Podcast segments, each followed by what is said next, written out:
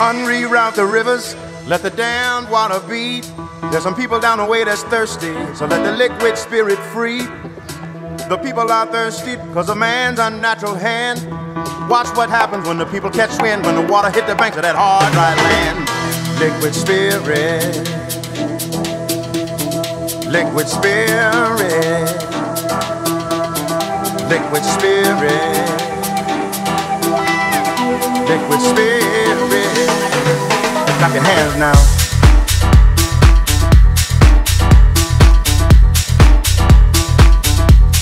Allez, c'est Mythe de Boss, on est reparti pour un nouveau numéro. Olivier Sokolski en votre compagnie. Et comme chaque semaine, ou presque, je suis accompagné de Serge Bézère. Bonjour Serge. Bonjour Olivier. Ça va Très bien. Les fêtes se sont bien passées Tout s'est bien passé, bien un bon, mangé. bon de Pessard Oui, excellent. Et vous, et vous l'avez entendu, la semaine prochaine, on fêtera Yom Ha'atzmaut. Oui, tout à fait, je, je n'attends que ça. Voilà. On, on, amènera les, on amènera les, les, les drapeaux euh, en studio. En tous les cas, la semaine prochaine, c'est la semaine prochaine. En attendant, on a l'émission de cette semaine où notre invité s'appelle Boris Kézin. Bonjour Boris Kézin. Bonjour Olivier, bonjour Serge, merci euh, de m'accueillir, je suis ravi d'être ici. Ah bah c'est bien sympa d'être venu et, et, et, alors pour tout dire aux auditeurs, euh, en plus vous avez fait un dépannage euh, dardard car vous étiez prévu la semaine prochaine et c'est doublement sympathique. Bah, vous, vous, avez de la chance vraiment parce que j'avais rien dans mon agenda mais d'habitude il est bien rempli donc c'était un, ça, ça, tombait bien. Bon, voilà, comme ça les, les auditeurs. Alors, vous, c'est la société Be Influence. Tout à fait. Vous nous expliquez c'est quoi en, en, un mot, puis bien sûr, on reviendra un peu plus tard dessus. Alors, Be Influence, ben, en quelques mots, on est une agence de marketing d'influence. Euh, donc, euh, pour euh, expliquer, très rapidement, on est un peu le lien entre les marques euh, d'un côté et euh, les influenceurs qu'on appelle aussi euh, créateurs de contenu. Euh, mais je pourrais revenir là-dessus plus tard, euh, quelle est la différence et pourquoi est-ce que peut-être on, préfère appeler ça des créateurs de contenu plutôt que des influenceurs. Euh, mais donc on a d'un côté des marques alors qui peuvent être des entreprises privées, on travaille voilà, avec Carrefour, Warner Bros, Longchamp et, et d'autres, mais on travaille aussi avec des institutions comme la Commission européenne, on a travaillé avec le gouvernement français, le gouvernement belge, ou encore des associations comme Lilo ou ou euh, la Croix-Rouge ou, ou d'autres. Et tout, Donc, et, tout, et tout ça à 29 ans ou presque? À 29 ans, et j'ai 29 ans demain, exactement. Demain, voilà. Alors, on va revenir là-dessus, euh, Boris Kézin, un petit peu plus tard. On va repartir un peu en arrière malgré que vous, malgré vous êtes encore très jeune. Hein. On va, on va refaire un peu votre parcours. Peut-être pour les, les auditeurs, auditrices qui ne vous connaissent pas, si vous pouviez vous, vous présenter. Et puis là, on ne doit pas aller trop vite. Par contre, on, on, a du temps pour, pour le faire convenablement. Parce que comme je le dis souvent, c'est votre parcours qui vous amène à, être devenu ce que vous êtes euh, de, devenu aujourd'hui. Et puis, c'est important de bien le comprendre pour les personnes qui écoutent l'émission. Oui, ben avec, euh, avec grand plaisir. Donc moi, euh, si on reprend la chose depuis le début, ben, euh, d'abord j'ai vécu à Braine-l'Alleud, donc euh, bon, c'est pas très loin de Bruxelles non plus. Et puis à la fin de mes secondaires, ben, j'ai décidé de faire mes études à Solvay. Et donc là, j'avais déjà hésité à Solvay entre faire sciences économiques et ingénieur de gestion, parce que c'était les deux branches, voilà, un peu économie, business. Euh, et je me souviens qu'à l'époque, j'entendais pas mal de choses qui disaient Ah oui, mais ingénieur de gestion, c'est quand même très difficile, c'est peut-être plus facile sciences éco, euh, donc. Voilà, c'est quand même compliqué. Donc je me suis dit, ok, je vais faire sciences éco. Euh, et puis, après ma troisième année, donc en troisième bachelier, j'ai décidé de faire la passerelle parce qu'en fait, il y, a une possibilité de passer de l'une à l'autre euh, étude. Euh, et ça s'est fait un peu par hasard parce que j'avais un ami en fait qui, qui, faisait la passerelle et qui m'a dit bah, viens euh, ça, va être chouette euh, on va, se donner un peu le challenge on va, on va faire ingénieur de gestion. Et donc quand on fait ça euh, en fait vous avez tous vos cours de sciences éco la, troisième année de bachelier mais vous avez en plus euh, les cours à rattraper euh, que vous avez raté les deux années précédentes et notamment les, cours de sciences qui sont pas des, des plus faciles. Et donc et donc là, ben, j'ai plus vraiment de vie sociale pendant six mois, un an, parce que j'ai dû rattraper tout ça. Donc c'était, euh, c'était, euh, c'était pas facile, mais, euh, mais, mais, je, mais j'en suis sorti. donc, donc voilà, on était, je pense, une dizaine, dix personnes à avoir pris la passerelle, et puis il y en a, six qui ont abandonné en cours d'année, ils ont dit non, non, c'est trop difficile. Et puis sur les quatre qui ont, qui ont passé l'examen, il y en a deux qui sont passés, moi et mon pote, donc on, est, on était contents. Donc voilà, ça c'est pour mes études. et puis en fait, ben, vers la fin de mes études, donc vers la fin de mon master en ingénieur de gestion, quand, on finit Solvay ou quand on sort de Solvay, c'est vrai euh, ce qu'on entend ou, ça ne l'est plus? Est-ce qu'on vient déjà vous, vous donner des, des propositions? Euh, oui, oui, il y en avait, il y en a beaucoup euh, qui, euh, vers la fin de leur master 2, participent. voilà, vous avez des job fairs et des choses, ce genre de choses qui vous permettent de déjà rencontrer certains employeurs. et si vous êtes intéressé, vous, trouvez assez facilement déjà directement des employeurs qui sont prêts à, signer un contrat alors même que vous n'avez pas encore terminé vos études. moi, je dois dire, j'étais pas tellement attiré par le ce chemin-là, en tout cas, il y, a beaucoup de personnes euh, qui font euh, voilà, ce, genre d'études et qui vont dans les Big Four, euh, Deloitte et autres genres de, de, grosses sociétés. moi, j'avais déjà, lors de ma dernière année, mon mémoire en fait sur ce que j'avais déjà décidé de faire sur le marketing d'influence. et donc, ça m'a ah. permis ben, voilà, d'un peu comprendre le marché et à cette époque-là, je me dis cette époque-là, c'est pas très longtemps, mais c'était il y a quand même 6-7 ans que j'ai commencé à travailler sur mon mémoire. Euh, le marketing d'influence était encore très très très peu connu, voire pas connu euh, du tout. Euh, c'est fou, hein, comme ça a été vite quand on y très pense. Vite, hein. Très très très vite. Bah, tout ce qui est dans le digital, hein, ça évolue très très vite de manière générale. et donc, avec, avec des amis, on, on, a eu en fait cette idée, parce que bon, on était étudiants à l'époque, et on se disait, tiens, bêtement, quand nous, en, tant qu'étudiants, monsieur, madame, tout le monde, sur nos réseaux sociaux, c'était surtout Facebook à cette époque-là. C'était pas encore vraiment euh, euh, Instagram n'avait pas encore boomé et, encore moins TikTok. Euh, et on s'était dit, bah, en fait, en, faisant une publication sur notre Facebook, on peut directement toucher 200-300 personnes, voilà, sur nos 600 amis. Et, et, on trouvait ça assez dingue, en fait, parce que créer un post sur les réseaux sociaux, ça prend pas tellement de temps. Alors ça dépend quel type de contenu on crée, mais euh, si on est, on est monsieur, madame, tout le monde et qu'on fait euh, un, post sur les réseaux sociaux, c'est quelque chose de très rapide. Et on touche directement euh, une petite centaine ou plusieurs centaines de personnes et on trouvait ça dingue en termes de visibilité. Et donc on s'est dit, mais ça serait bien que de, pouvoir monétiser en fait euh, ça d'une manière ou d'une autre. Et donc on, pensait à ce moment-là qu'on avait inventé un truc et puis on s'est un peu renseigné. C'était facile pour vous, ça C'était vous êtes né avec l'ordinateur euh, dans les mains, dans le clavier. Euh, le, clavier, de, bah, il est attaché à, à vos mains, donc c'était même pas du travail, je, suppose au départ. au bah, départ. oui, bah nous c'est sûr. les réseaux sociaux, on les utilise pas. on, ne le voit pas d'une manière, oui, reliée au travail. Au départ, c'est pour c'est pour le fun, c'est pour euh, euh, partager des choses avec ses amis. Euh, voilà, donc oui, c'était pas du tout vu mhm. comme ça, vu de cette manière-là. Et donc il se passe quoi? Et donc il se passe quoi? Ben donc à ce moment-là, on a eu cette idée-là qu'en fait qui venait un peu de nulle part. Et après ça, c'est là que j'ai creusé le sujet, que je me suis rendu compte que ça s'appelait le marketing d'influence et que et que ça existait, mais que ça existait vraiment pour des gros influenceurs, donc c'est-à-dire des gens qui ont des, des millions d'abonnés, euh, mais pas avec des, monsieur, madame, tout le monde.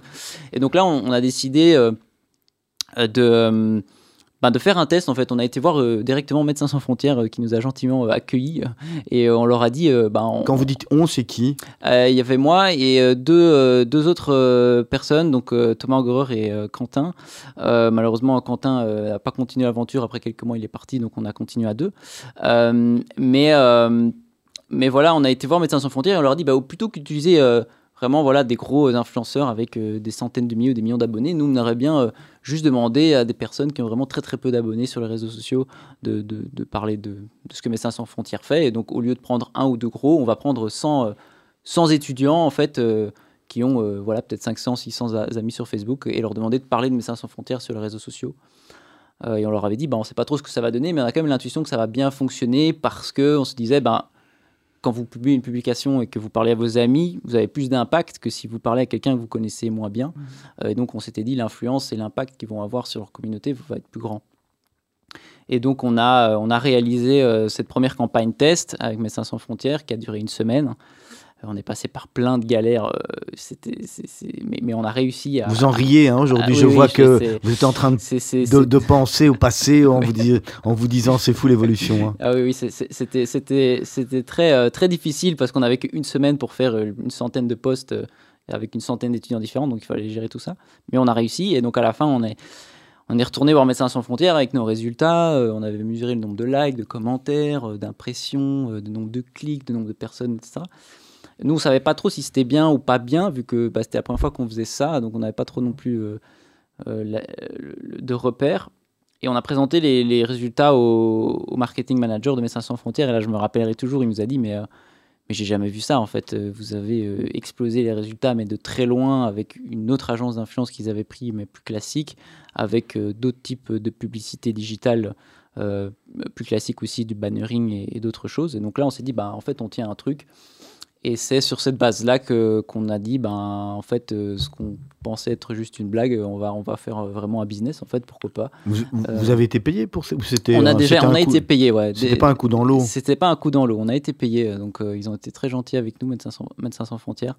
et d'ailleurs, on, les, on les voit toujours, donc c'est pour nous un client assez important, forcément, puisque c'est lié à la création de, de, l'entreprise aujourd'hui. alors aujourd'hui, vous, vous gardez, vous restez dans ce modèle, modèle de la, de la création de contenu par des petits influenceurs ou Alors euh, non, plus que maintenant, euh, forcément, les, les, les, choses et l'influence a beaucoup évolué entre-temps.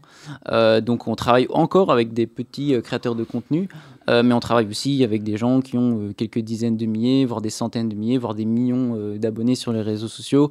Pourquoi Pourquoi? Parce que ben, au, départ, il y a, y a, y a, donc, il y a 5-6 ans, faire appel à des petits créateurs de contenu, ça coûtait moins cher, il hein, faut, se le dire, parce que maintenant, voilà, comme ça c'est fort professionnalisé, les gens se sont rendus compte aussi de la valeur qu'ils pouvaient aussi apporter en créant ce genre de publications sur les réseaux sociaux. Donc, il y a très souvent une demande de bah, financière qui est demandée de l'autre côté, ce qui est un peu normal aussi, puisqu'ils fournissent un, travail quelque part, ils créent du contenu, ils prennent du temps pour ça. Euh, et donc, ce qui fait qu'aujourd'hui, euh, en fait, l'utilisation plutôt d'un petit créateur de contenu, d'un moyen ou d'un plus gros, va vraiment dépendre des objectifs de la marque. Euh, est-ce que la marque ou, l'association hein, ou l'institution, c'est un peu d'importance, mais est-ce que la marque veut toucher un public qui est plus local ou plus international? Et, et, quels, sont leurs budgets aussi, évidemment. Euh, Boris, ce que je vous propose, hein, plutôt que de rentrer directement dans, dans le vif de, du sujet de, de Influence, c'est de marquer une petite pause musicale. Après, bon, ce qu'on ce a compris en tous les cas, c'est qu'il n'y a pas d'expérience. Euh, après Solvay, vous allez direct devenir indépendant et travailler à votre compte. Et on va reprendre, si vous voulez bien, juste après cette, cette pause musicale, le, le cours de l'émission. Euh, vous aviez choisi deux morceaux, vous nous expliquez lesquels et pourquoi Très bien, vous voulez commencer avec lequel? Bah Ça, c'est vous qui choisissez, c'est vous qui êtes invité. Euh, eh bien, euh, on va commencer avec la chanson de Metallica, ça c'est plutôt un, souvenir personnel. C'est soit Lose Yourself, soit Nothing Else Matters, vous me dites Exactement, Nothing Else Matters. D'accord. ça c'est plutôt un souvenir en fait personnel qui n'est pas lié au pro, mais comme je joue de la, guitare, c'était le premier ah. morceau euh, que j'ai joué avec des amis euh, euh, dans, un, dans un garage. Et, ben donc, voilà, vous, voilà. Vous, avez, vous avez un compatriote en face de vous, vous êtes prêt à faire un, un beau duo. Il, est très bon, je peux vous le confirmer. Boris Kézin de la société Be Influence, on va se retrouver d'ici quelques instants après ce beau morceau de guitare.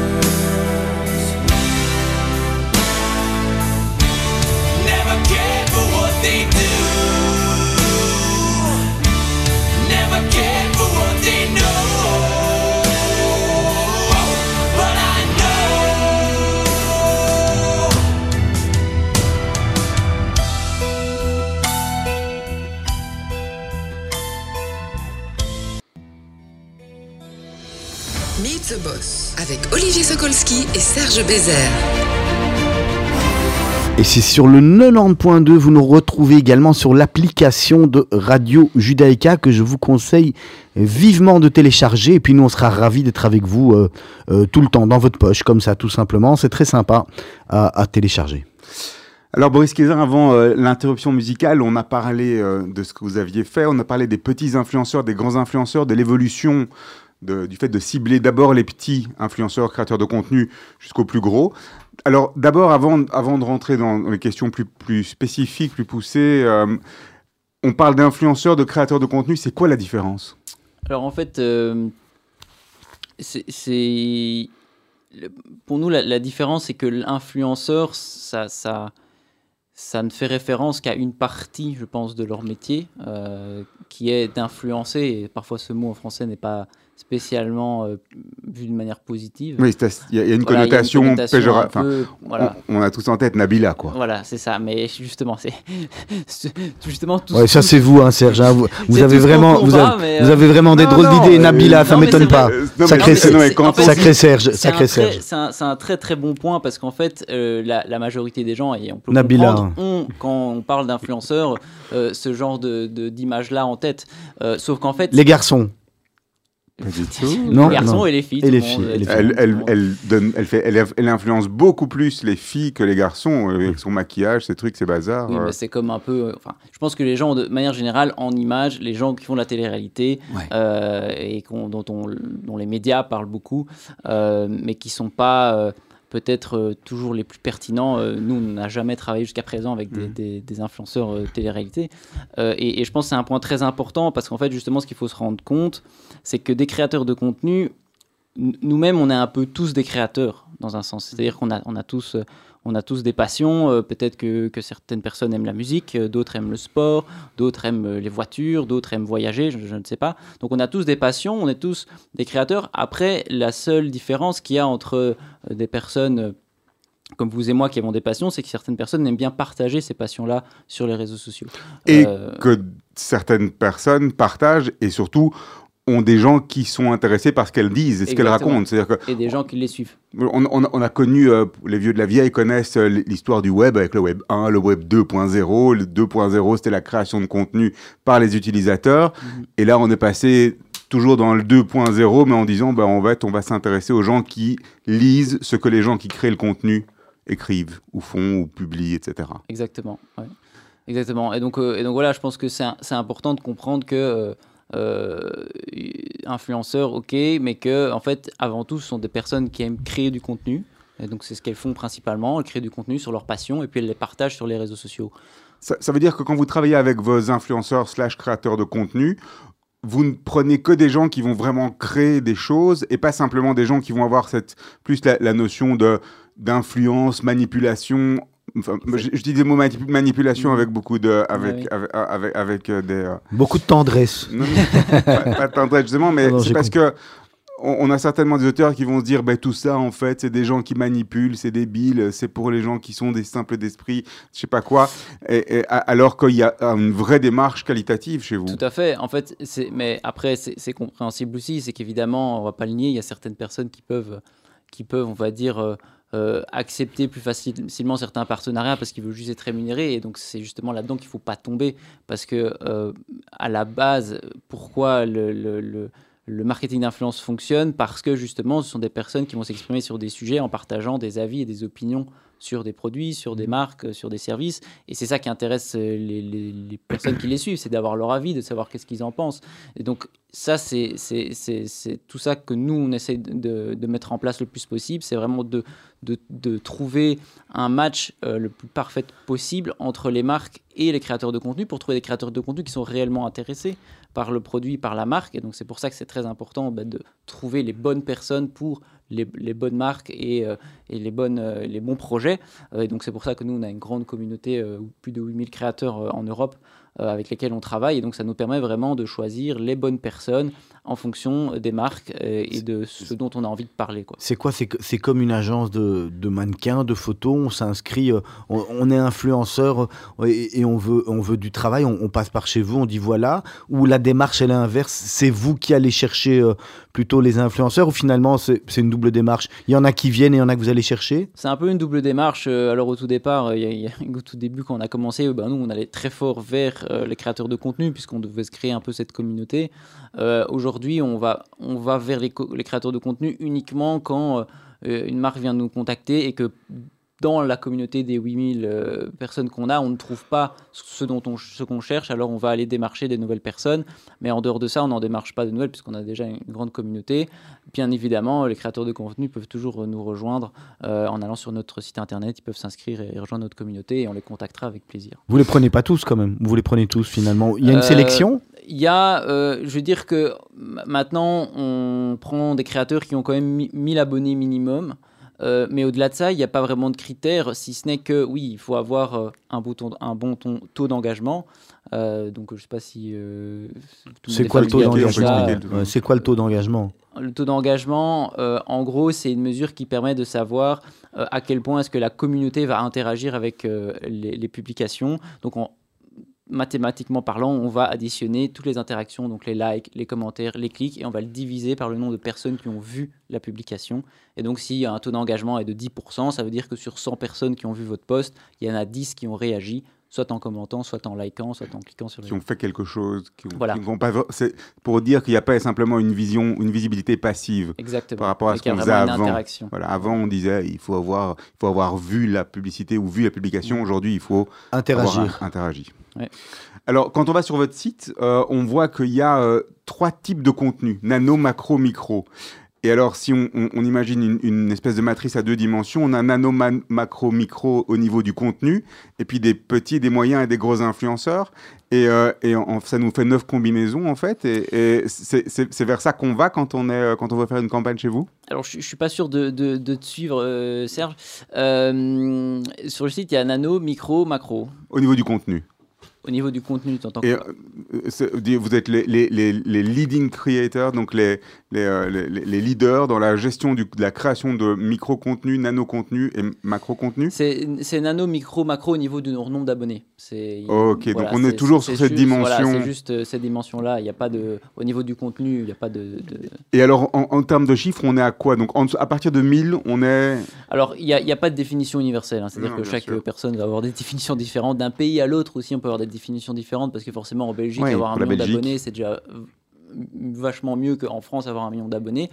Euh, mais euh, chez nous, le- le- la définition euh, nano, on est entre 1000 abonnés et euh, 5 et 10 000 abonnés. Micro, on va être entre 10 000 et alors soit 50 000, soit 100 000, ça dépend un peu du pays. Et puis euh, 50 ou 100 000 et plus, là, on est sur du macro. Quels sont les produits, les services qui sont le mieux adaptés, qui vont réagir le plus, en fait, à, à- à- à ce type de, de marketing? Euh, Alors évidemment, ce qui est, ce qui est important, c'est que euh, quand on fait des campagnes de marketing d'influence, il faut... En fait, il y a énormément de, de- de marques avec lesquelles on peut travailler. La première condition, c'est de faire en sorte que votre public se trouve sur les réseaux sociaux, parce que si votre public n'est pas sur les réseaux sociaux, ça ne marche pas. Euh, ensuite, euh, le, le genre de contenu qui va bien fonctionner, euh, ben, ça va dépendre du, du type de créateur que vous allez prendre. C'est-à-dire que si vous prenez un créateur qui aime bien parler de voyage, ben forcément, euh, tout ce qui concerne le voyage va bien fonctionner. Euh, si vous prenez un créateur qui aime bien parler de sport, tout ce qui est sport va bien fonctionner. Si après vous avez un contenu qui touche une large cible, euh, ça c'est encore plus facile parce qu'alors vous pouvez travailler avec des influenceurs qu'on appelle un peu lifestyle et donc qui parlent un peu de tout, euh, d'un peu de leur vie de manière générale. Donc là, ce sera plus facile pour vous en tant que marque de toucher euh, votre public cible. Au plus vous avez un public cible qui est précis, au plus ça va être difficile et au plus le, le travail justement de recherche de créateurs de contenu va être important. Alors, vous, vous parlez des, des clients hein, que vous aidez à, à- à progresser avec ces créateurs de contenu, mais est-ce que vous aidez également les, les créateurs de contenu à, à grandir, à monter? Est-ce qu'il y a une école finalement presque de créateurs de contenu euh, pour, pour pouvoir avoir plus d'abonnés? Tout à fait. Euh, en fait, il y a maintenant, ben, il y a plus ou moins deux ans, on a, on a commencé à avoir pas mal de demandes justement des créateurs de contenu eux-mêmes euh, qui nous demandaient de- qu'on puisse eux les accompagner en fait dans leur évolution de leur carrière parce qu'ils voulaient euh, voilà vraiment faire Être leur métier, voilà, en faire leur métier, etc. Et donc, euh, il y a un an et demi, on a créé ce qu'on appelle le Sway Crew, qui est vraiment notre département dédié à l'accompagnement des créateurs de contenu et de leur carrière. Et donc là, on va aider les créateurs de contenu à, euh, eh ben, à trouver euh, des, des collaborations qui les intéressent avec les marques, à les aider aussi au niveau administratif, euh, déclaration de leurs revenus, tout ça, c'est pas toujours évident.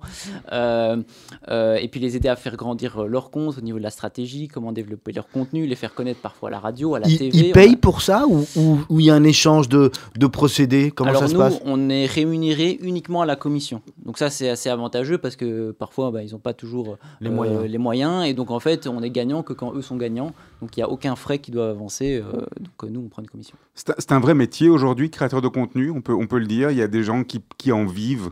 Tout à fait, tout à fait, oui, c'est un, vrai métier. Alors, on n'est pas obligé d'en faire un métier. Il y a des gens qui euh, ont une activité sur le côté, peu importe qu'ils soient étudiants ou qui, travaillent, euh, peu importe le domaine, et qui font euh, ça par passion sur le côté. On n'est pas obligé d'en faire un métier, mais on peut en faire un métier, tout à fait, oui.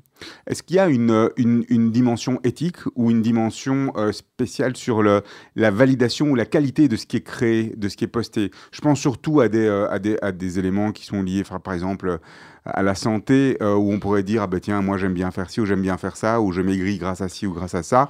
Euh, et, et puis derrière, on peut avoir des gens qui sont, ah ben c'est super, il l'a dit, donc c'est vrai.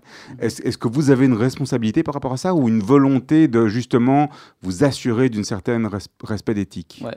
Alors, dans, dans ta question, je vois plusieurs choses. Il y a évidemment tout ce qui concerne euh, le, le- le- le produit ou la marque en tant que telle, et donc les informations que le créateur de contenu va donner euh, à- à son public. Donc nous, on demande des informations précises à la marque concernant euh, leurs produits, et quand le créateur de contenu va créer une publication, avant qu'il le publie sur les réseaux sociaux, on va s'assurer que, bah, que ce soit correct, qu'il n'y ait pas de, choses qui aient été dites qui, qui, bah, qui n'est pas correct avec, avec ce que la marque euh, nous a, nous a communiqué. Euh, évidemment, tout ce qui concerne euh, après des secteurs plus précis, euh, comme tout ce qui est la santé ou tout ce qui est produits pharmaceutiques ou ce genre de choses-là, il y a beaucoup plus de règles. Tout ce qui est alcool aussi, il y a beaucoup de choses à, à respecter. Donc nous, on est là aussi forcément pour accompagner aussi bien les créateurs que les marques, à savoir un petit peu où, jusqu'où elles peuvent aller, ce qu'elles peuvent faire, ne, pas faire. Euh, et d'ailleurs, en France, c'est, à ce niveau-là, sur l'alcool, c'est encore, c'est encore euh, plus régulé que, qu'en Belgique. Donc là, il y a encore plus de choses à savoir. Donc nous, on est là justement pour faire en sorte que, que tout se passe bien euh, pour tout le monde. Boris Kézin, dans, dans, dans les créateurs de contenu, alors nous on n'est plus de cette génération, enfin on pense qu'on n'est plus de cette génération, mais, mais, mais vous en avez des, des connus, des célèbres qui peuvent, euh, euh, dont, les auditeurs qui écoutent l'émission vont, savoir et vont se dire ah oui effectivement lui ou elle je, je la connais. euh. Alors, euh, des créateurs de contenu avec lesquels on travaille dans, dans le cadre de nos campagnes, donc les 8000, c'est pas des, des créateurs de contenu avec lesquels on est exclusif, hein, c'est des gens avec qui on travaille comme ci, comme ça. Euh, donc là, on a déjà travaillé euh, avec Hugo Decrypt, je sais pas si vous connaissez. Ah non, moi je connais personne. Et toi, Serge? Bah, je, je- j'ai sûrement, je, suis, je regarde sûrement leur compte, mais je, ne- Après, Il notre- faudrait notre- peut-être demander à, à- À à nos nos filles, enfants. à nos enfants. Après, notre petite star en, en- en Belgique que nous on gère par contre, euh, donc on en est très fiers, c'est euh, Shona De Witt. Après, on en a d'autres comme Vidal, etc.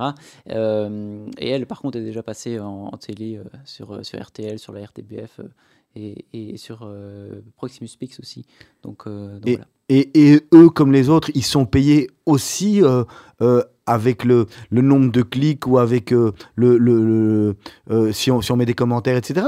Ou, c'est des, des- des prix fixes Comment ça fonctionne C'est- les, les prix sont fixes, euh, donc la marque va payer vraiment pour un certain nombre de créations de contenu. Alors ça, ça dépend du, du type de contenu. Est-ce que c'est sur TikTok? Est-ce que c'est sur Instagram? Est-ce que si c'est sur Instagram, vous voulez une story? Ou est-ce que vous voulez un réel? Ou est-ce que vous voulez un, un post normal? Tout ça joue. Tout ça joue, Ah, voilà. c'est Mais c'est mais c'est rarement aux performances. Il y a certaines marques qui le font, mais nous on on le c'est pas ce qu'on pousse euh, parce que on trouve que c'est plus juste de voilà de payer pour le travail qui est fait et puis sinon si vous commencez à payer la performance ça peut in- induire aussi des, Et puis, si- et biais puis si la marque n'est n'est pas bonne, c'est pas de la faute de l'influenceur, peut-être. en fait, c'est c'est toujours la même chose, c'est-à-dire qu'en marketing en général, hein, pas que dans le marketing d'influence, mais dans le marketing en général, pour qu'il y ait des conversions, ça- il y a plein de choses qui rentrent en compte euh, pour qu'il y ait une conversion. C'est-à-dire qu'évidemment, il y a la communication en tant que telle, peu importe qu'elle soit faite par un créateur de contenu ou euh, via la radio ou via la télé ou n'importe quoi. Donc la communication. Il y a ensuite ben, le produit en lui-même. Est-ce que le produit est bon? Est-ce qu'il n'est pas bon? Euh, Etc. Comment, le, consommateur peut l'acheter? Comment il peut se le procurer? Et donc tout ça, ce sont des choses qui rentrent en compte. Et donc mettre toute la responsabilité uniquement sur la communication, c'est un peu facile. Jusqu'où vous allez avec, dans la collaboration avec les marques ou avec les, les gens qui viennent vous voir, donc avec les clients, ceux qui payent euh, Il y a une dimension de conseil, d'accompagnement, ou bien c'est uniquement vraiment une mise en relation avec et, et- et une optimisation de quelque part de la recherche d'influenceurs? Oui, oui, bien sûr, il y a tout l'accompagnement. Donc nous, on s'occupe vraiment de A à Z, de tout. Comme ça, la marque euh, ne doit rien faire. Euh, ce qui est juste important pour nous de savoir, c'est évidemment bah, de quoi est-ce que, quels sont les objectifs, quel est le but de la communication. Et après, nous, on va réfléchir vraiment à la stratégie, donc se dire, OK, euh, de quel produit on parle, quel public cible on veut toucher, euh, quels sont les budgets.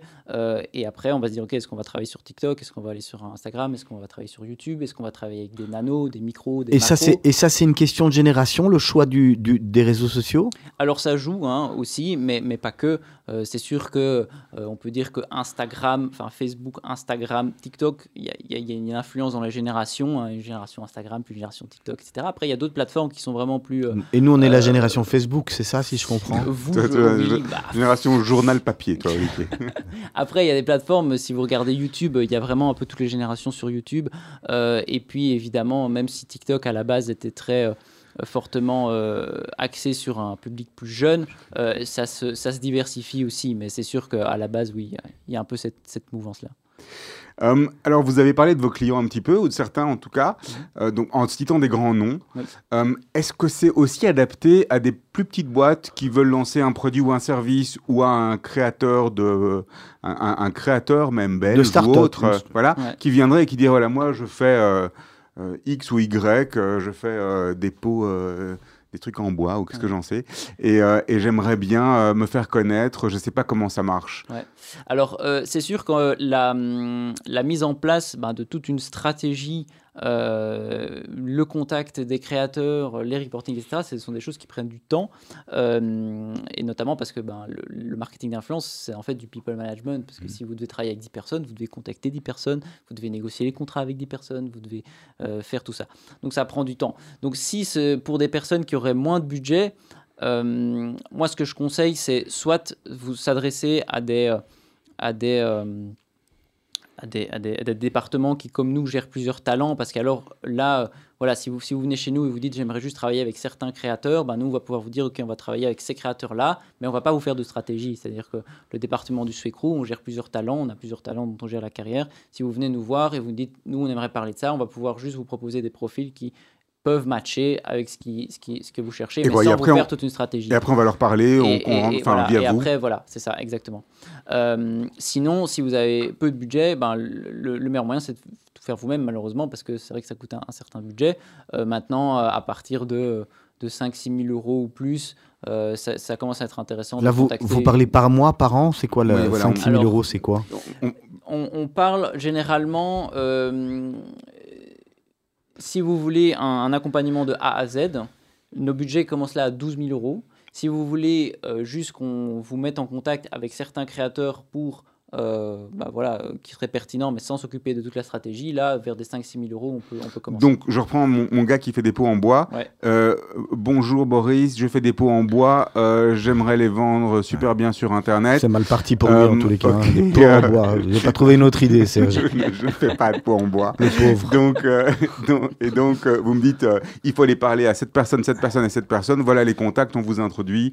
Et puis, vous leur dites ce que vous faites et, et à eux de voir s'ils postent ou pas et combien ils prennent. C'est c'est ça l'idée, ça c'est la version 1. Si, si- si- non, si, donc vous nous contactez, vous faites des pots en bois, nous on va, nous, on va regarder dans notre, notre pôle de, de talents que l'on gère, dont on gère la carrière, s'il y a des gens qui vont correspondre Je pense à- pas. avec, avec ce que pour vous les pots en bois, je pense Si c'est pour des pots en bois, c'est vrai qu'il y a Ça peu va de pas être facile. Ça va pas être facile. Euh, mais c'est ce que je disais tantôt, c'est qu'au plus vous avez un produit qui est très spécifique, au plus la euh, recherche va être, va être compliquée. Je Et fais un donc, super baume pour les lèvres. Ça c'est déjà un peu plus facile. Voilà, à l'aloe vera, je sais pas quoi. Voilà, ça c'est déjà un peu plus facile. Vous nous contactez, nous. Donc il y a deux solutions. C'est soit vous, vous voulez une stratégie euh, complète et vous voulez qu'on s'occupe entièrement de nous contacter tous les créateurs pour vous, de mesurer les résultats, etc., etc.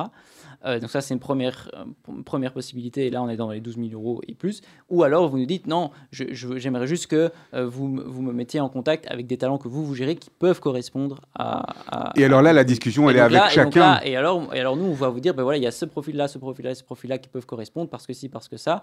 Euh, et là, après, on va, bah, si, si, si vous vous dites, ah ok, c'est vrai que ça correspond bien à ce que je, je cherche, et, et- et voilà, ben nous, on va s'occuper avec les talents de mettre ça en place, avec les créateurs de mettre ça en place et de voir à chacun un peu qu'est-ce qu'ils vont faire comme contenu, parce qu'il n'y aura pas une stratégie globale qui va être Mhm. homogène, on va dire d'une certaine manière. On va vraiment voir juste avec chaque créateur de contenu qu'est-ce qu'on peut faire euh, pour, pour votre produit. Ça commence à 12 000, ça finit à Ah, mais ça Ça finit. Plusieurs centaines de milliers.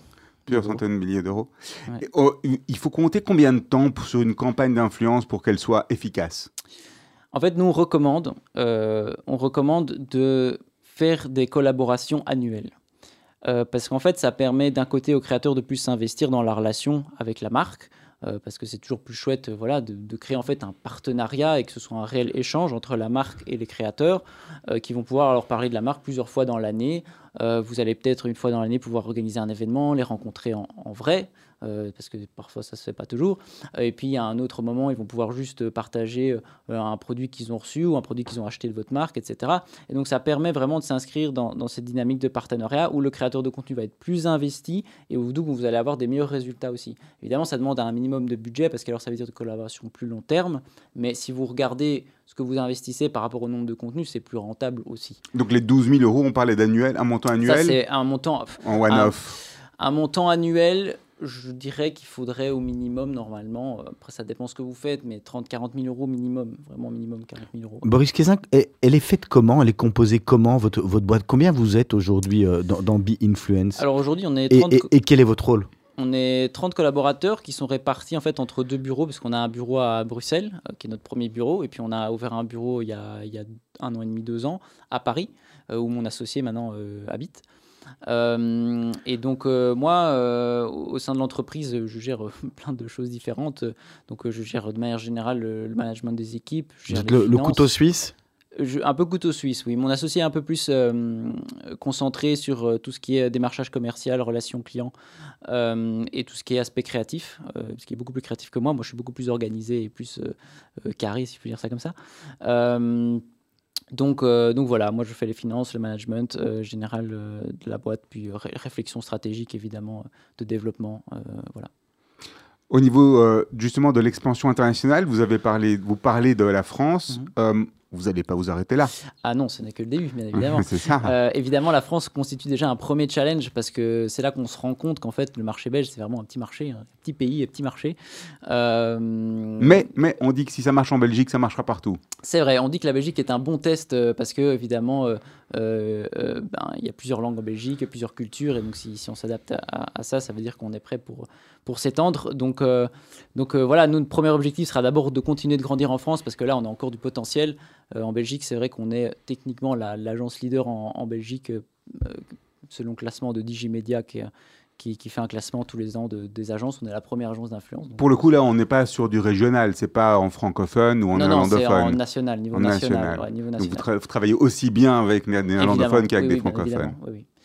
Bien évidemment. Et donc, on fait déjà des campagnes en dehors de la Belgique et en dehors de la France. hein. On fait des campagnes parfois en Italie, euh, en Espagne, en Allemagne. euh, On a fait déjà aux États-Unis même. Euh, mais on les pilote depuis nos bureaux belges et, et parisiens.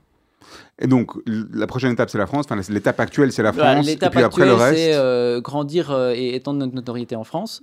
Euh, et après ça, eh ben, on s'attaquera sûrement à d'autres marchés, euh, sûrement les Pays-Bas. L'idée, c'est l'Europe, c'est-à-dire qu'on on, on croit, parce qu'en théorie, ben, le, le monde est plat aujourd'hui, donc vous pouvez aller où vous voulez. Euh, euh, vous travaillez, continuez à travailler géographiquement, c'est-à-dire que c'est d'abord les voisins, plutôt que euh, toute la francophonie ou toute la... euh, C'est ça. Alors c'est vrai qu'ici, bah, on s'est étendu d'abord à la France par euh, facilité linguistique, vu qu'on on est tous les deux, on parle tous deux français, Thomas et moi. Après ça, je pense que les Pays-Bas sera stratégique parce qu'en fait, vraiment pour les grosses marques, souvent des grosses marques internalisent les enfin répartissent les budgets en faisant un budget Benelux. Et donc, il, voilà, a certaines marques parfois qui nous ont dit ah, vous n'êtes pas encore aux Pays-Bas, euh, en tout cas, vous n'avez pas de présence physique, même si on peut tout à fait faire des campagnes à distance. Mais puisque vous n'avez pas de présence physique, on préfère donner euh, le, budget à une autre, euh, agence d'influence. Donc ça, ça ferait du sens justement pour euh, pouvoir répondre à ce besoin-là de certaines marques qui veulent avoir une agence qui est présente et en Belgique et euh, aux Pays-Bas, parce que ça constitue un seul même budget. Euh, et puis de manière générale, après pour les autres pays, je ne sais pas, on- je pense qu'on continuera en Europe, maintenant lesquels euh, à voir. Vous, vous avez parlé aussi d'Amérique du Nord, j'ai entendu, je l'ai lu. Évidemment, effectivement, en fait, ce qui se passe, c'est qu'on a beaucoup de marques euh, qui nous demandent ben, de faire du marketing d'influence en Belgique, en France, et puis qui sont elles-mêmes présentes dans d'autres pays. Et donc là, on leur dit, ben, nous, on peut tout à fait piloter des campagnes d'influence de- depuis l'Europe, aux États-Unis ou dans d'autres pays. Il n'y a aucun souci, on a tout à fait les connaissances. Donc oui. Aujourd'hui, quelques années après euh, votre première expérience avec euh, Médecins sans frontières, les résultats que vous aviez obtenus à l'époque, ils étaient bons ou pas bons? Ils étaient très bons. Ils étaient très très bons. Vous, si, vous refaites la même chose aujourd'hui? Vous arrivez à atteindre les mêmes résultats euh, qu'à l'époque? Alors, on n'a- n'arrive pas à atteindre tout à fait les mêmes résultats parce que justement, le- les prix ont augmenté. Mais, mais euh, et, puis, et puis, les réseaux ont aussi changé. C'est-à-dire qu'aujourd'hui, Facebook, on ne fait plus du Facebook. euh, et il n'y a plus aucun créateur de contenu euh, quasiment qui est prêt à, collaborer avec vous sur Facebook. Euh, donc, euh, c'est très difficilement comparable. Je veux dire, tout change tout le temps. Donc, euh, c'est- difficile de comparer, mais c'était des très bonnes campagnes déjà à l'époque qu'on faisait. Il y, a- il y a pas mal d'autres, il y a plein d'autres choses qu'on fait bien mieux maintenant. mais euh, C'était quoi la chance du débutant finalement, comme quand on va au casino. C'est quoi votre plus belle réussite en tant qu'agence? Belle réussite. Euh, sur un compte client ou, ou un projet ben, en- bonne question. En tout cas, le- mon, mon plus beau souvenir, euh, ça a été de, de signer notre premier gros client qui nous a permis en fait de de- d'engager euh, notre premier employé. C'est quand même toujours un moment assez assez important. Euh, et ça, c'était euh, justement Carrefour, euh, client avec lesquels on travaille toujours aujourd'hui. Donc ça fait, je pense, la quatrième année qu'on travaille avec eux. Et ça, c'était un moment extraordinaire. Je me, souviens encore, j'étais à la gare quand j'ai appris la nouvelle. Et, et ça, c'était génial parce que là, on avait assez de budget que pour déjà payer le salaire d'une personne sur une année.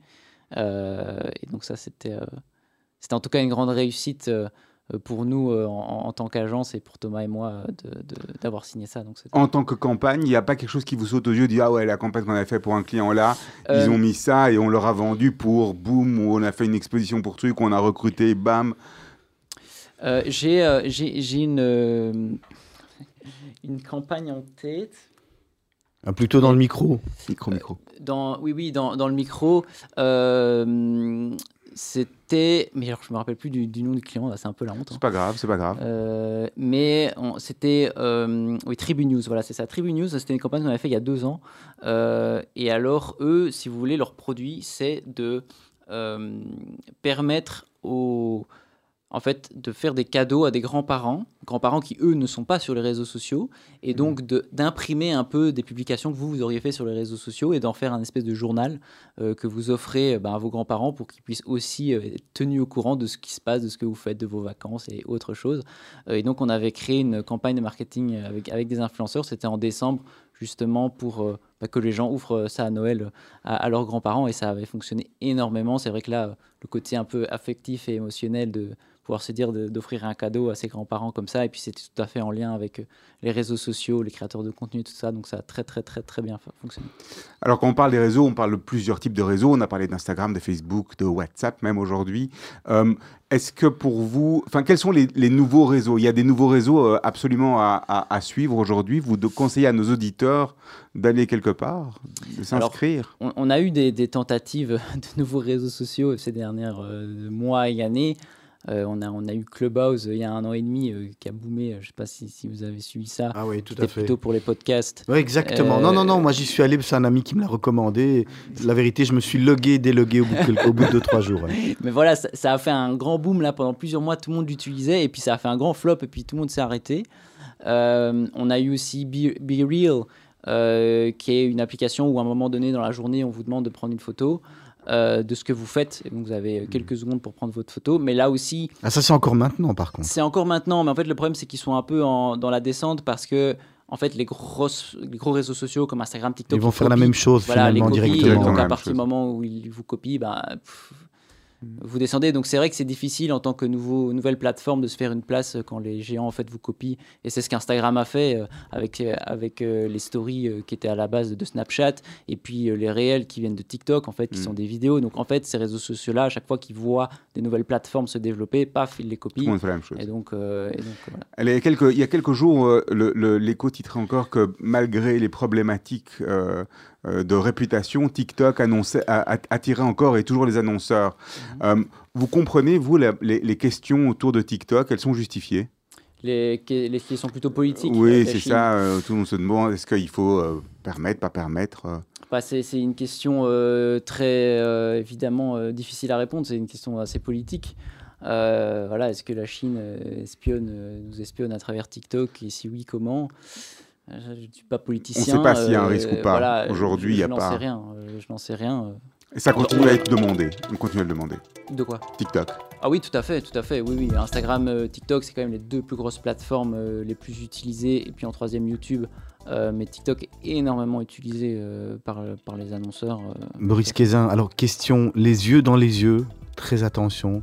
Est-ce que vous êtes prêt à faire le, plus gros expend euh, qui vous arrive avec des, des animateurs radio qui partent de zéro et qui vont arriver à, à 5 millions, hein, Serge hein, À 5 millions de de, bah, de, de followers Ah oui, minimum. Minimum, Vous en hein. avez combien là maintenant Ouais, Je sais pas, on, on en a zéro, je sais pas, on, on Non, en a pas, On nous. a beaucoup de followers. Non, non, mais sur, euh, sur nous, je parle, je parle Mais de non, nous. il faut regarder l'émission, Olivier. Ah oui, bon voilà, comment, comment ça se passe Déjà, vous n'existez pas en tant que tel. Vous avez plein de pseudonymes incroyables, vous. Ah ouais, je sais pas, je connais pas. Non, euh, plaisanterie. Euh, on, va partir dans les questions rapides et, et- et des réponses rapides. C'est quoi la chose la plus folle que vous avez déjà fait dans votre, dans votre jeune vie, dans votre jeune parcours? La plus folle mais Je suis pas très fou, moi. Je suis assez, euh, je suis assez terre à terre. hein. Donc, euh, je sais pas si j'ai fait vraiment des choses folles. Ça va Euh, venir à peut-être- venir À venir. euh, Quand vous vendrez peut-être Peut-être que parfois, ce que, ce ce que les gens, euh, ce dont les gens sont assez étonnés, c'est euh, ma capacité à, euh, à, à continuer quoi qu'il arrive. Donc, c'est-à-dire, euh, ils sont toujours étonnés de voir, mais attends, euh, tu viens de te prendre euh, ça dans la tronche, tu continues La comme si de rien n'était. Voilà, la Mm. résilience. C'est- votre but à terme de, de se faire acheter par une, par une grosse boîte en se disant bon ok j'ai 29 ans, j'ai 30 ans, j'ai 32 ans, on nous propose X et, et on refait un nouveau challenge? Bah, euh, c'est vrai que bah, c'est vrai que c'est ten- c'est- c'est- c'est tentant. bien évidemment, d'un point de vue financier, on étudiera la question. Et puis il y a aussi surtout d'un point de vue, qu'est-ce que ça va nous permettre de faire Comment ça va nous permettre de faire évoluer l'entreprise encore plus Vous êtes encore Euh, actionnaire majoritaire? Oui, tout à fait. Oui. Vous avez, on, on vous a demandé de réfléchir à, à une phrase, vous savez, une maxime là qu'on aime utiliser. Vous en avez une euh, que vous utilisez fréquemment? Oui, alors je, je pensais justement euh, à une phrase de Sénèque euh, qui disait euh, Ce n'est pas parce que les choses sont difficiles qu'on n'ose pas les faire, c'est parce qu'on n'ose pas les faire qu'elles sont difficiles. Ah, c'est bien. Vos, vos- vos parents ils sont dans le monde de l'entreprise également? Euh, non, pas du tout. Euh, Donc mes parents euh, sont, euh, travaillent tous les deux pour l'État, puisque donc, mon père est insti- instituteur et ma mère travaille à la RTBF euh, dans la section euh, documentaire, euh, celle qui s'occupe de, de gérer les, ils, ils regardent comment? Quelle est, quelle est leur, vision sur, sur votre parcours? Bah, je pense qu'ils ils sont très étonnés et, et parfois, je crois qu'ils comprennent pas toujours tout non plus. Euh, mais ils sont très fiers, euh, ça c'est sûr, et ils m'ont tous les deux toujours beaucoup soutenu. Donc euh, peu importe, ça c'est vraiment quelque chose de, très important. Je pense quand on est parent de, soutenir ses enfants dans ce qu'ils veulent faire, et c'est peut-être pas toujours le cas dans toutes les familles. Donc moi j'ai eu cette chance, euh, déjà d'avoir une bonne éducation. ils m'ont- épanoui sur plein de sujets très divers et de, toujours nous avoir soutenus, moi et mes deux frères. C'est vraiment. la défaite rend humble ou revanchard, selon vous? Ah, peut-être un peu des deux. Euh, Vous avez déjà pris des coups, là, vous l'avez dit, vous avez, vous avez ramassé quelques coups, vous avez cette résilience, cette facilité à, à vous relever? Ouais, je, bah, je pense que ça, ça rend surtout humble. euh, bien évidemment, euh, on se dit toujours, voilà, je vais, je vais- je vais leur montrer de quoi, de quoi on est capable. Donc ça, c'est le petit sourire en coin qui est derrière. Quoi. Alors, le CEO d'une boîte comme la vôtre, Be Influence, qu'est-ce que vous prendriez avec vous si de- vous deviez aller dans l'espace? Vous pouvez prendre un objet? Un objet. Ce serait pas mon téléphone. Ah, mais voilà, c'est ça que je voulais savoir, C'est exactement. question piège. c'est ça. Ouais. Non, euh, pas mon téléphone parce que, hum, en fait, moi, de, de manière assez euh, euh, peut-être bizarre, je, je suis pas extrêmement. j'aime pas être tout le temps connecté sur les réseaux sociaux. C'est-à-dire que j'aime bien justement me déconnecter. Déjà que toute la journée, mon cerveau il réfléchit tout le temps. Donc j'aime bien un peu me poser, que ce soit faire du sport, que ce soit aller juste me promener ou quoi. Mais pff, à un moment donné, il faut un peu. Mhm. V- votre, votre, métier en un mot Euh, challenge. Le métier que vous rêviez d'exercer en étant enfant Ah. En fait, en étant- euh, quand j'étais enfant, je, je, je sais pas si j'avais vraiment un métier en particulier, mais je me, po- j'ai toujours été quelqu'un de très curieux.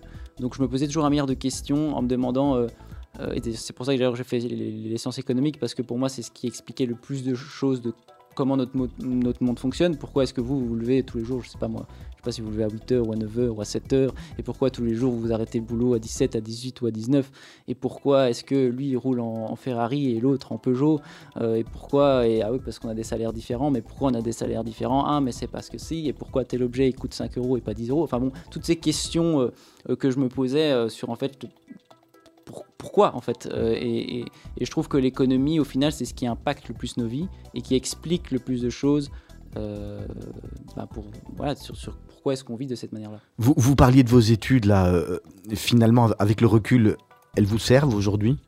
Oui. Je- alors, en tout cas, alors je pense que chaque type d'étude, peu importe les études qu'on fait, je suis persuadé qu'elles nous impactent réellement. Euh, de plein de différentes manières. Évidemment, si on fait psychologie, euh, si on fait de la biologie ou si on fait euh, le business, ça va pas nous impacter de la même manière, mais nous impactent toutes. Solvay, pour le coup, le gros euh, avantage qui, qui nous a donné, c'est justement le fait de pouvoir oser. Euh, parce que c'est une énorme barrière en fait psychologique de se dire ah je vais pas pouvoir faire ça parce que je vais pas y arriver. Et ben ça vous donne la confiance nécessaire que pour vous lancer. Et ça quand on est entrepreneur c'est essentiel. Alors, Boris Kézin, euh, la- l'avant-dernière question, parce que la dernière, elle, elle revient toujours à Serge. Une lampe d'Aladin, je vous la donne, elle est là, vous avez trois vœux à exaucer, sont lesquels? Euh, le premier c'est que l'agence devienne euh, leader de marketing d'influence en Europe la deuxième euh, peut-être avoir des enfants et la troisième euh, qu'à la fin de ma vie je puisse regarder en arrière et me dire euh, c'était chouette Ah, Je voulais même pas poser cette question, comme vous êtes trop jeune, parce que normalement, c'est une des questions qu'on pose. Serge, je vous laisse la dernière, hein, Serge. La dernière pour moi, comme Avec une réponse rapide. Quel est le conseil que vous auriez aimé que l'on vous donne avant Solvay, qu'on ne vous a pas donné? Hmm. Bah, c'est toujours le même qu'on dit, mais, il est vrai, c'est faire ce qu'on a envie de faire. Boris Kézin, merci beaucoup pour votre, votre passage dans Mythe de Boss. On va se quitter avec euh, Lose Yourself. Vous l'expliquez en quelques, quelques secondes, très Ouais, rapide. très rapidement, bah, en fait, pour, moi, cette, cette chanson, euh, euh, au-delà de- d'être une chanson que j'aime bien au niveau musical, ça représente aussi pour moi l'ascension d'Eminem, euh, qui en fait a, a connu euh, des débuts très difficiles, même dans son enfance. Il a été battu, battu presque à mort, et puis il a essayé de se faire une place dans le rap, qui était à Détroit, qui était un- euh, une- ben, en fait une musique dominée par les noirs, et donc lui c'était le Difficile. petit blanc. euh, voilà, et donc il a eu très très difficile euh, de, de se faire sa place, mais il a persévéré, il est resté lui-même, il a fait ce qu'il a envie de faire, et ça a mené à son grand succès. Merci beaucoup, merci d'être passé dans les studios de Radio Judaïka. Bonne continuation dans votre belle société. D'ici quelques instants, vous allez retrouver Blaise van der Linden pour le grand journal de la rédaction. Juste après Blaise van der Linden, ça sera euh, les mots d'Anouk avec Anouk Taché. Et puis juste après, c'est les jeunes hein, de la Brit Connection. Et on terminera la soirée avec Gersh, le DJ maison, et, le jazz. hein. Juste après, dès demain matin, à partir de 7h, vous retrouvez Lise Benkemoun, notre rédactrice en chef, avec toute son équipe pour la matinale de Radio. Merci beaucoup, à bientôt.